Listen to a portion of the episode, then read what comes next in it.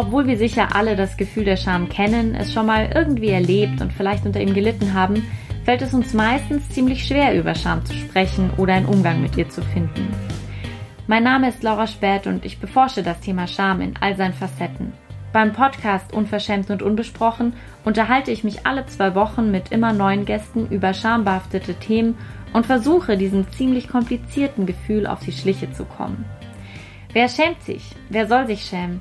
Warum und wofür schämen sich Leute? Wie funktioniert Scham und lässt sie sich einteilen in richtig und falsch? Wann und wieso ist sie für unser Zusammenleben vielleicht auch wichtig? Und zu guter Letzt, wie umgehen mit der Scham? Für ungekürzten Talk of Shame hört jetzt den Podcast Unverschämt und Unbesprochen, weil ganz sicher auch hinter eurer Scham mehr steckt, als ihr glaubt und weil ihr mit eurer Scham nicht so allein seid, wie ihr vielleicht denkt.